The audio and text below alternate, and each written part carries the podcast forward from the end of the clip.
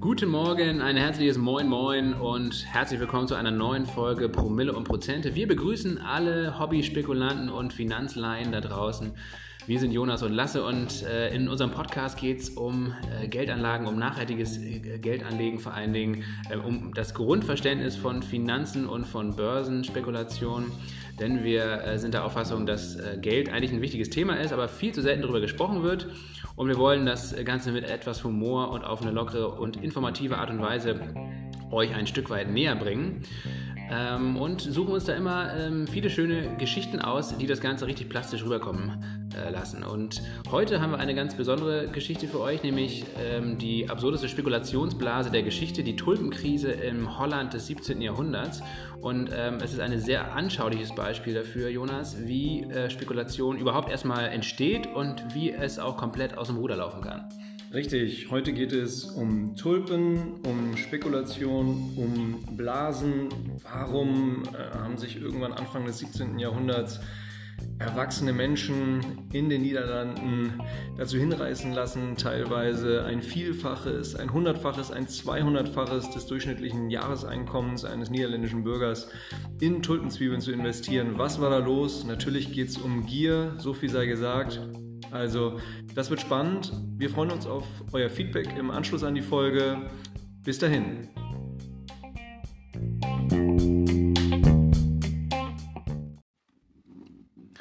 So, wenn wir über Spekulationsblasen sprechen oder auch über die Tulpen, dann müssen wir natürlich ähm, zu Beginn erstmal überhaupt klären, was ist denn überhaupt Spekulation?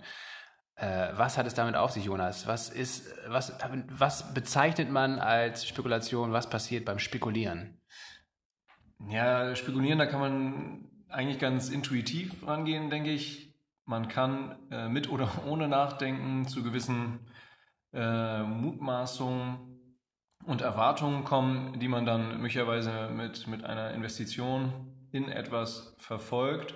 Und ja, letztlich ist das dann das Spekulieren. Ne? Also ich mache mir über ein Thema Gedanken, über eine Branche, äh, über das Wetter und ähm, lasse daraus Handlungen folgen, ähm, mit oder ohne Geldinvestition. Ähm, und dann hoffe ich natürlich, dass meine Erwartungen eintreffen. Und wenn nicht, dann habe ich mich natürlich verspekuliert. ja, genau. Das äh, kommt natürlich auch häufig vor. Äh, aber genau, das ist mal ganz wichtig zu äh, sagen, dass es also um, ein, äh, um Erwartungen, auch um Wetten geht, um Mutmaßung und natürlich nicht um das Wissen. Äh, es äh, ist also quasi immer eine, eine Erwartung oder eine, eine Entwicklung in der Zukunft, um die es geht, ähm, die man versucht einzuschätzen und ähm, viele meinen natürlich, die auch sehr gut und präzise einschätzen zu können, aber es geht nicht um präzises Wissen, denn man weiß natürlich nicht, man hat selbst wenig Einfluss mal mehr, mal weniger Einfluss, meistens weniger Einfluss äh, auf das Endergebnis dann. Und äh, deswegen, ähm, das ist letztendlich so ein bisschen das, was man unter Spekulation versteht. Und daraus resultiert natürlich dann auch Fehlentwicklung, also Spekulationsblasen. Wenn viele Leute gleichzeitig äh, ähnliche Erwartungen haben, ähm, dann kann es dazu kommen, dass eben zum Beispiel der Preis für ein bestimmtes Gut, für eine bestimmte Aktie in äh, ungeahnte Höhe geht und dass viele Leute auch auf den Zug aufspringen, die eigentlich gar keine Ahnung von diesem Preis, von dem realen Preis haben und äh, die primär in den Markt einsteigen, ähm, um an dieser Wertsteigerung, an diesem Hype teilhaben zu können. Genau, genau. Die haben einfach nur äh, Bock oder werden überhaupt auf das Thema erst aufmerksam, weil sie von jemandem gehört haben, dass man da viel Geld mitmachen kann. Schnell. Äh, schnell. Sehr schnell, schnell ganz viel Geld. viel Geld. mit wenig Risiko. Also ja, genau. Man, die Kombination ist natürlich immer ganz beliebt. Ja. ja. die ist, genau, die ist tödlich. also wenn, wenn ihr irgendwo 10% äh, Zinsen versprochen bekommt oder eine Rendite von 10% äh, und ähm, im gleichen Satz gesagt hat, ist quasi völlig risikolos, dann wisst ihr davon lieber die Finger lassen, weil sowas gibt es in der realen Welt einfach nicht. Genau, und wenn dann noch das Wort Geheimtipp oder Insider-Tipp fällt, äh, dann am besten, dann, dann merken viele schon so, dass sie neugierig werden und dass es irgendwie kitzelt. Und wenn ihr das merkt, dann müsst ihr euch sofort umdrehen und weglaufen, weil das ist der Anfang von viel Übel. Das ist der Anfang vom Ende. Ja, ja also wenn zum Beispiel dieser Tipp dann auch noch vom, von eurem Taxifahrer kommt oder von der Bäckerei-Fachverkäuferin, Naja, aber da kommen wir ja später drauf, ähm, Jonas. Also woran man letztendlich erkennt, dass man mitten, dass man sich mitten in einer Spekulationsblase befindet, die demnächst platzen wird.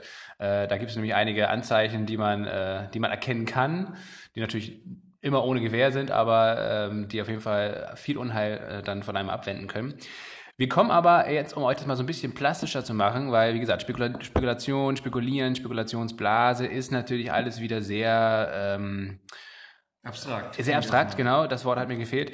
Ähm, und äh, es gibt ein äh, wahnsinnig gutes Beispiel, ähm, ein historisches Beispiel, um das Ganze mal so ein bisschen plastisch und bildlich erklären zu können. Nämlich die Tulpenblase, die Tulpenkrise in Holland, im Holland äh, des 17. Jahrhunderts. Zu der Zeit war Holland eine große Seemacht, ähm, hatte die Portugiesen abgelöst, hatte die ersten Kolonien gegründet in Afrika, in, in der Karibik und auch in Ostindien bis hin nach Indonesien, was übrigens ja auch bis äh, in die 1950er und 60er Jahre hinein noch eine holländische Kolonie war, kann man sich gar nicht mehr vorstellen. Heutzutage denkt man ja immer an Holland, naja, die haben schon wieder die Europameisterschaft verpasst im Fußball oder irgendwie so. Genau, und wenn man nach Bali fliegt, denkt man, äh, das ist eine australische Kolonie. Also Stimmt ja mittlerweile auch fast de facto, aber ähm, nee, es war tatsächlich äh, jahrhundertelang eine holländische Kolonie, ganz äh, Indonesien, also dieses ganze riesige Inselreich. Die Holländer haben also im 17. Jahrhundert ziemlich viel auf die Reihe gekriegt, waren eine, Seefahrernation, waren auch äh, den damaligen Konkurrenten, den Franzosen, den Engländern, den Spaniern vor allem, zu der Zeit noch hoch überlegen. Naja, und äh, wie das dann immer so ist, wenn man in einer sehr guten ähm, wirtschaftlichen und äh, ja auch wenn politischen. Situation ist, genau, wenn man also, das geht ja auch mit Macht einher und aber natürlich auch mit Übermut. Und ähm, so ist es dann auch so ein bisschen dazu gekommen. Also holländische Händler äh, hatten dann die Tulpenzwiebel entdeckt. Die kamen ursprünglich aus Persien und aus dem Osmanischen Kasachstan Reich. Und Kasachstan. Also genau, aus Zentralasien, dann äh, nach Persien, Osmanisches Reich, Konstantinopel, Wien. Und Stück für Stück hat sie über, über Händler, über den Handel äh, bis äh, ihren Weg bis nach Holland gefunden. Und zwar, äh, also das war Ende des 16. Jahrhunderts, so 1570 bis 1590, kamen so die ersten Tulpen da an, langsam in Holland. Und so einige Insider, so Aristokraten, ähm, Notare, also so gut bürgerliches äh, Klientel, das hat sich dieser Tulpenzwiebel angenommen. Und was ist dann passiert? Ja, also es ging wirklich äh, mit einem elitären Zirkel los, ähm, um mal Namen zu nennen jetzt. Namen sind nicht unwichtig.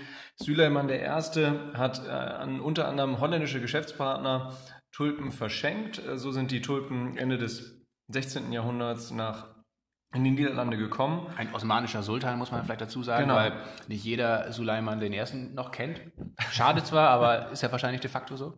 Ja, großer Tulpenliebhaber und ähm, die Niederländer sind da seinem Beispiel gefolgt, haben die Tulpen dankbar angenommen und angefangen, in den Niederlanden äh, Ende des 16. Jahrhunderts anzupflanzen. Die sind ja auch so schön, die Tulpen, ne? Ja. Hast du Tulpen im Garten? Äh, nee, nee habe ich nicht. Hast du einen Garten? Ich habe einen Balkon und meine Mutter hat einen Garten, aber ja. Aber ich, ich, ich, mir gefallen Tulpen. Die, die, man kauft die ja jetzt eher als Schnittblumen.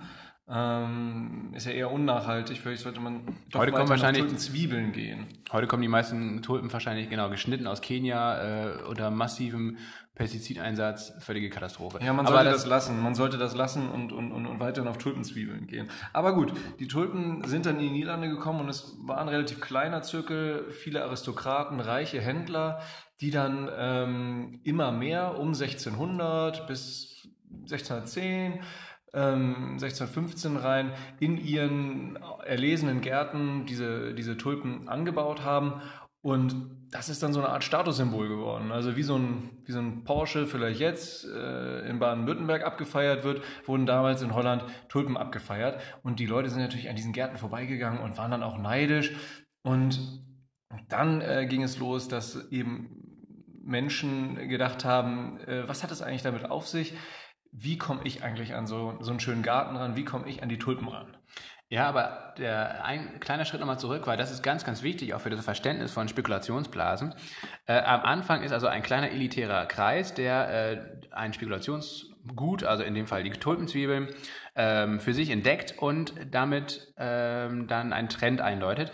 Aber in dieser frühen Phase der Spekulationsblase ist es eben so, dass meistens noch gar kein Geld eingesetzt wird. Also ähm, die Leute tauschen das untereinander, ähm, tauschen Tulpenzwiebeln, tauschen Wissen und Erfahrung aus, äh, besuchen sich dann gegenseitig in den Gärten und äh, fachsimpeln dann eben über Tulpenzwiebeln. Nerd Talk, ja. Ähm, und das ist genau, das ist richtig nerdig. Ähm, und es ist aber auch ein sehr vertrauter Kreis. Jeder kennt jeden und diese Szene ist sehr klein und überschaubar. Und dann ist genau äh, dieses Phänomen passiert, wie es dann immer bei ähm, Spekulationsblasen passiert. Es geht, äh, es wächst aus diesem kleinen vertraulichen Kreis heraus. Indem nämlich dann die Tulpen eben in öffentlichen Gärten auch immer präsenter wurden, haben immer mehr Leute gedacht, Mensch, das ist aber eine schöne Pflanze.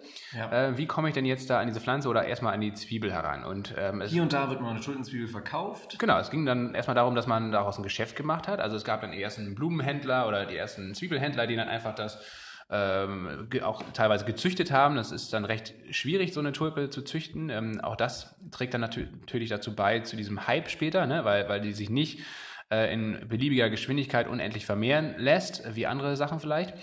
Ähm, und ähm, dann ähm, ist einfach erstmal ein klassischer Handel ähm, ähm, in, ins Laufen gekommen. Da ging es aber weniger um Wertzuwachs, sondern da ging es tatsächlich darum, also Pflanzen äh, zu züchten und ähm, diese Tulpen auch wirklich anzupflanzen.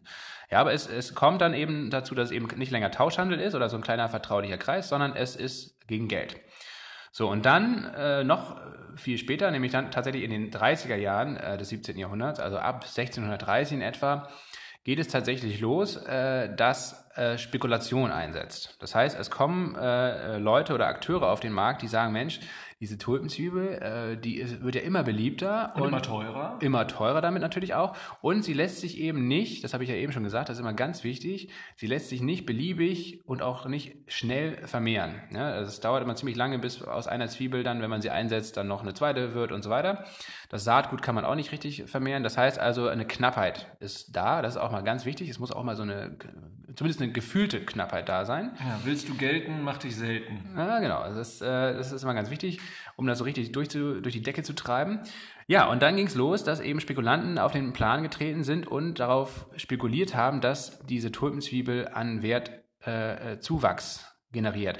Und da ändert sich das Ganze dann, der Markt, nämlich diese Leute haben kein Interesse daran, die Tulpenzwiebel zu kaufen, um sie dann später in den Garten zu pflanzen und sich an der, an der schönen Tulpe zu erfreuen, sondern nein, diese Leute kaufen einfach nur die Zwiebel, um sie später teurer zu verkaufen. Und hier äh, geht dann die Spekulation los. Ne? Die kommen mit der Erwartung in den Markt, ich kaufe die, weil ich mir sicher bin, dass die in einem gewissen Zeitraum äh, eben an Wert gewinnt. Also ganz einfach. Simple Spekulation. Ich kaufe die jetzt zu Preis 100 und bin mir sicher, dass ich sie in ein paar Wochen, in ein paar Monaten zu 150, zu 200 verkaufen kann. Das ist die Spekulation auf steigende Tulpenzwiebelpreise in dem Fall. Und damit verbunden natürlich auch die Gier, denn es kommen immer mehr Leute in den Markt, die gar keine Ahnung von Tulpen haben. Also die, die weder Interesse an Tulpen, an der Pflanze haben, noch an der Zwiebel äh, oder an irgendwie sonst was, sondern die haben Interesse an Geld machen. Geld. Äh, also beziehungsweise an Geld und natürlich auch vor allen Dingen an dem Wertzuwachs, also an der Rendite.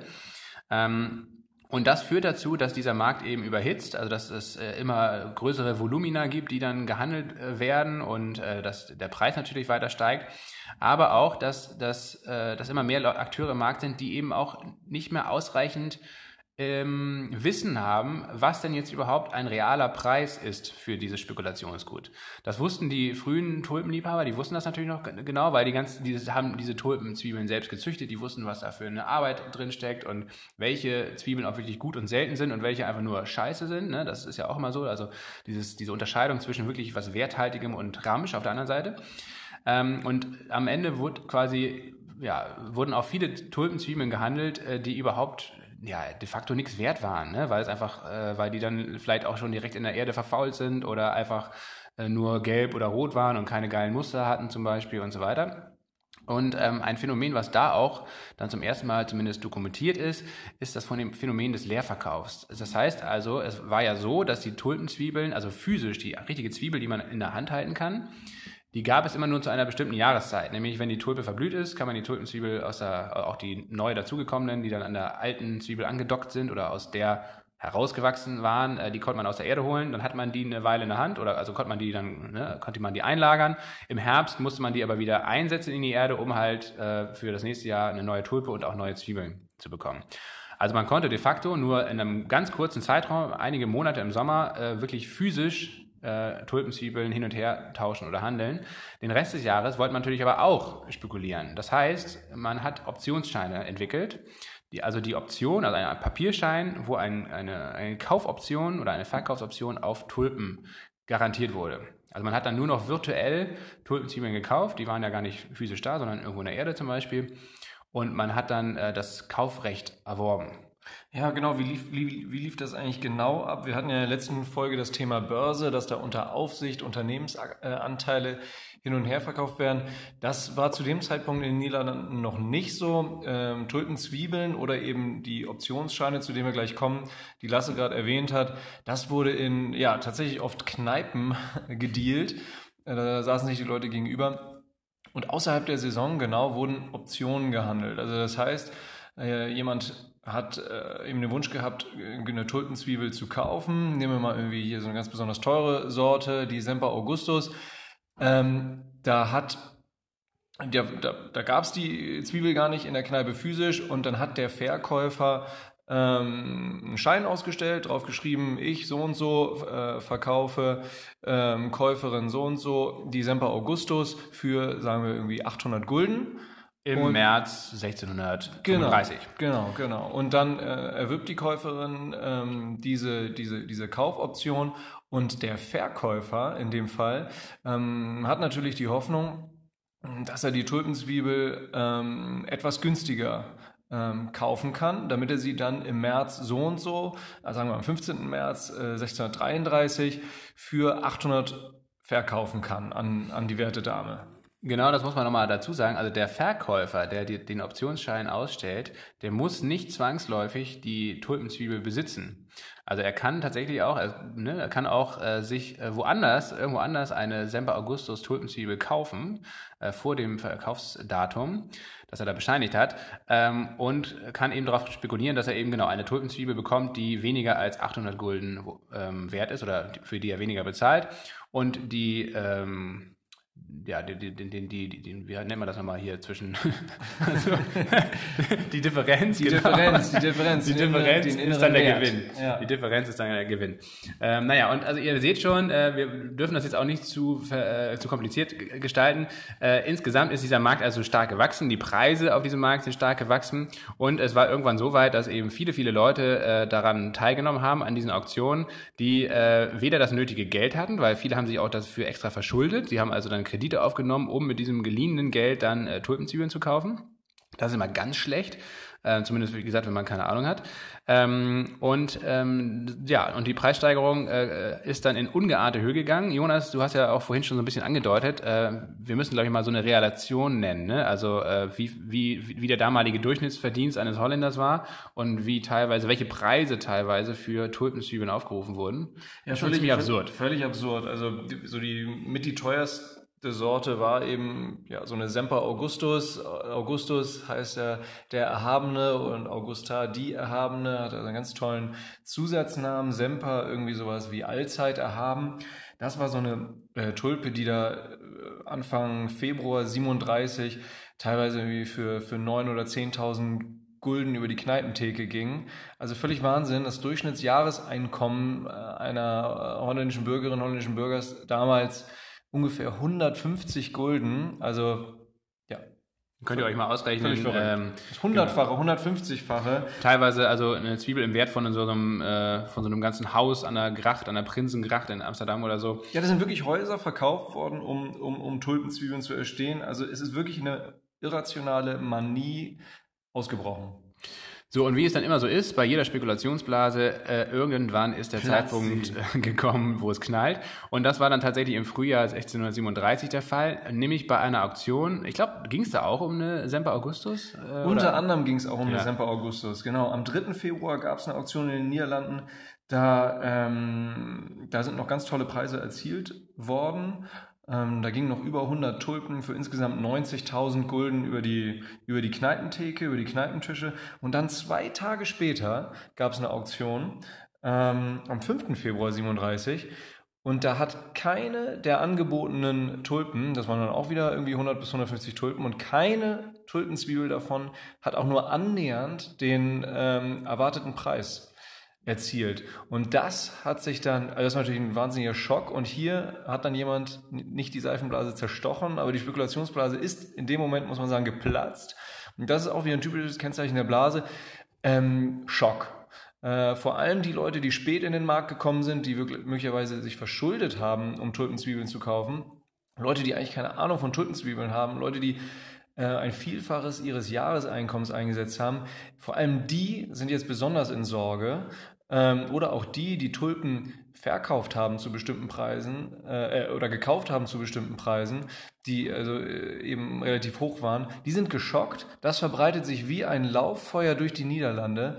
Und äh, in den nächsten Auktionen äh, merkt man, in den nächsten Tagen fallen die Preise 70, 80, teilweise 98 Prozent.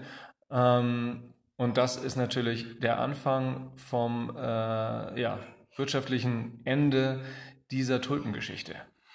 Ja, also äh, ein Paradebeispiel, ganz, ganz klassisch. Wir haben alles dabei. Wir haben äh, eben den ganz ähm, entspannten Anfang. Wir haben dann aber auch, ähm, ja, wie, wie so langsam überhaupt ein Markt entsteht für Tulpenzwiebeln, wie eben aus diesen Insidern, aus den, aus den Liebhabern in dem Fall, ähm, dann richtige Kaufleute werden, die das Ganze erstmal handeln. Da hat das dann eben noch einen Zweck. Ne? Die Tulpen werden auch wirklich eingepflanzt und auch äh, man kann sich ähm, ihrer äh, ihre Ansicht erfreuen und irgendwann wird es komplett nur noch ähm, ins Spekulative, es driftet ins Spekulative ab. Ähm, die Tulpenzwiebeln werden einfach nur noch gehandelt, um den Wertzuwachs zu generieren, nicht mehr um sie auszupflanzen. Und, ähm, und im Markt ähm, kriegen, also Costolani hat das auch mal so schön beschrieben, ähm, ja, also am Anfang sind immer viele Hartgesottene, sogenannte Hartgesottene im Markt, die einfach immer, ähm, in der, wenn der Preis ganz, ganz unten ist am Aktienmarkt, die steigen dann ein, wenn alle aussteigen. Das sind auch die Leute mit dem soliden Grund- und Basiswissen. Genau, das sind die, das sind die schlauen Leute, die auch auf langfristige Sicht immer eine gute Markt machen.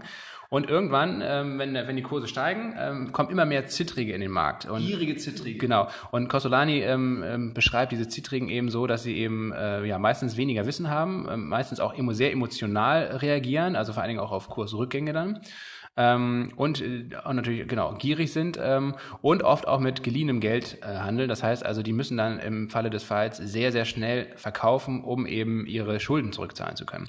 Und in dem Fall, wie gesagt, war es dann irgendwann so in Holland, äh, dass die, die Zittrigen die Oberhand gewonnen haben, der Markt ist zusammengebrochen und der wirtschaftliche Schaden, der daraus entstanden ist, ähm, ja, die Wissenschaft ist da sich nicht so ganz einig. Ähm, wir, wir posten euch mal auch den Wikipedia-Artikel zu der ganzen Geschichte noch mit in die Show Notes. Ähm, es gibt da verschiedene Ansichten, aber ähm, nichtsdestotrotz, es wird definitiv so gewesen sein, dass es einen wirtschaftlichen Schaden gibt und dass das auch wirklich auf die reale Wirtschaft übergegriffen hat. Ne? Weil man denkt ja immer, naja, dann haben jetzt ein paar Leute halt Geld verloren und äh, das ging um Tulpenzwiegeln. Ja, äh, auf den ersten Blick ist das richtig. Auf den zweiten Blick ist dieses Geld natürlich ähm, nicht woanders eingesetzt worden oder es hat woanders gefehlt. Ne? All das ganze Geld, was quasi da spekulativ in äh, Tulpenzwiebeln geflossen ist, und das war ja nicht, nicht wenig gerade, äh, konnte eben nicht woanders eingesetzt werden für neue Schiffe, für einen neuen Hafen, für neue Produktionsanlagen und so weiter und so fort. Es war also unproduktiv. Und, ähm, und auch durch diese Kreditausfallrate, weil viele Leute konnten dann eben ihre Kredite, die sie zu Spekulationszwecken eingesetzt äh, oder aufgenommen haben, gar nicht mehr ähm, zurückbezahlen.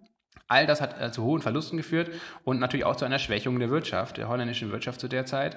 Ähm, und äh, da geht, wie gesagt, äh, über das Ausmaß gehen so ein bisschen die Meinungen auseinander. Die einen sagen, dass das eine ganz erhebliche Schwächung für Jahrzehnte war. Ähm, die anderen sagen, das war eher, äh, eher weniger heftig. Nichtsdestotrotz kann man sagen, ähm, die Holländer ähm, ja, sind auf jeden Fall äh, in den nachfolgenden Jahrhunderten als Seefahrernation abgelöst worden. Vielleicht äh, war auch die Tulpen vielleicht äh, genau vielleicht äh, nicht nicht der ganz bestimmt nicht der alleinige Grund ähm, aber es war vielleicht auf jeden Fall ein kleiner Aspekt davon. Und vor allen Dingen war es wirklich die erste sehr gut dokumentierte Finanzblase äh, der Welt oder der, der menschlichen Geschichte. Es gab natürlich auch vorher Spekulationsblasen die waren aber eben ähm, nicht so gut dokumentiert. Und vor allen Dingen hatten sie dann teilweise auch noch andere Mechanismen weil in diesem Fall ging es tatsächlich auch schon äh, um Geld ne? also es war tatsächlich schon äh, in dem Zeitalter wo auch äh, Geld als universelles Tauschmittel so ein bisschen äh, am Start war. Und ähm, deswegen ist es eigentlich ein sehr, sehr schönes ähm, Beispiel auch für Spekulationsblasen, wie wir sie heute immer noch kennen. Also die Mechanismen sind mehr oder weniger gleich. Klar, das Spekulations Objekt, das Gut ist natürlich äh, teilweise oder immer was anderes, ähm, aber es lässt sich diese Mechanismen dahinter, die lassen sich schon auch auf heutige ähm, Entwicklungen ähm, übertragen. Genau, genau. Äh, Kennzeichnung einer Spekulationsblase ist auch einfach oft dieses plötzliche Platzen. Also die Preise purzeln, fallen nach dem Platzen einer Blase eigentlich immer deutlich schneller und in einem kürzeren Zeitraum, als äh, dass der Anstieg erfolgt ist. Also äh, die Spekulationsblase baut sich langsamer auf, als sie zerplatzt. Wie bei einer klassischen Seifenblase eigentlich auch. Super, jetzt haben wir schon eine ganz schön lange Folge hier produziert, Jonas. Äh, das heißt, also wir wollen euch nicht länger auf die Folter spannen. Ihr müsst ja sicherlich jetzt auch demnächst mal irgendwie ähm, ins Bett oder auf die Arbeit oder sonst wohin. Und ähm, deswegen kommen wir jetzt zu einem Ende. Wir haben übrigens die ganze Zeit einen sehr leckeren Whisky wieder geschlabbert, äh, wie es ja unsere Angewohnheit hier ist, nämlich äh, einen äh, wunderbaren Glen Glendronach. Äh, Jonas, den mögen wir besonders gerne, weil er äh, aus Sherryfässern kommt. Kannst du mal ganz kurz erklären zum Schluss hier, was das Sherryfass auf sich hat im Whisky-Kontext? Ganz kurz, ähm, es gibt ja, es gibt Sherry, der in, äh, auf der Iberischen Halbinsel hergestellt wird und der in Holzfässern gelagert wird. Und wenn er aus den Holzfässern abgefüllt wird, dann kaufen die, die Whisky-Produzenten in Schottland gerne diese, diese gebrauchten Fässer, weil natürlich in das Holz äh, der Sherry, in das Holz der Holzfässer der Sherry eingedrungen ist und dann füllen die den frisch gebrannten ähm, Whisky, füllen die dann in die Holzfässer, in die Sherryfässer und dann tauscht sich mit der Zeit innerhalb von 10, 12, 15 Jahren eben dieser Whiskybrand, dieser Gerstenbrand mit dem Sherry aus und nimmt dann die Farbe des Sherrys an und den Geschmack und das gibt dem eine ganz leckere Süße und der Glendronach 12 ist ein leckeres, leckeres Ding und deswegen haben wir den heute hier getrunken. Fantastisch. So, ähm, Tulpen, Whisky, alles war dabei. Ich hoffe, ihr hattet, oder wir hoffen, dass ihr auf jeden Fall wieder eine interessante, äh, knappe halbe Stunde hier mit uns verbracht habt. Ähm, wir sind gespannt auf eure Rückmeldung. Schickt uns auch gerne, also nicht nur Feedback zu dieser Folge, sondern natürlich auch äh, Wunschthemen, die ihr habt, äh, alles, was euch interessiert in Sachen Börsen, Finanzen, Aktien etc. Ähm, haut uns das an fanpost äh, promilleprozente.de äh, und dann ähm, hauen wir da irgendwie vielleicht eine Folge zu raus. Das wäre natürlich ganz gut. Ähm, ansonsten freuen wir uns auf nächste Woche, auf die Richtig. nächste Folge und äh, wünschen euch bis dahin alles Gute. Tschüss.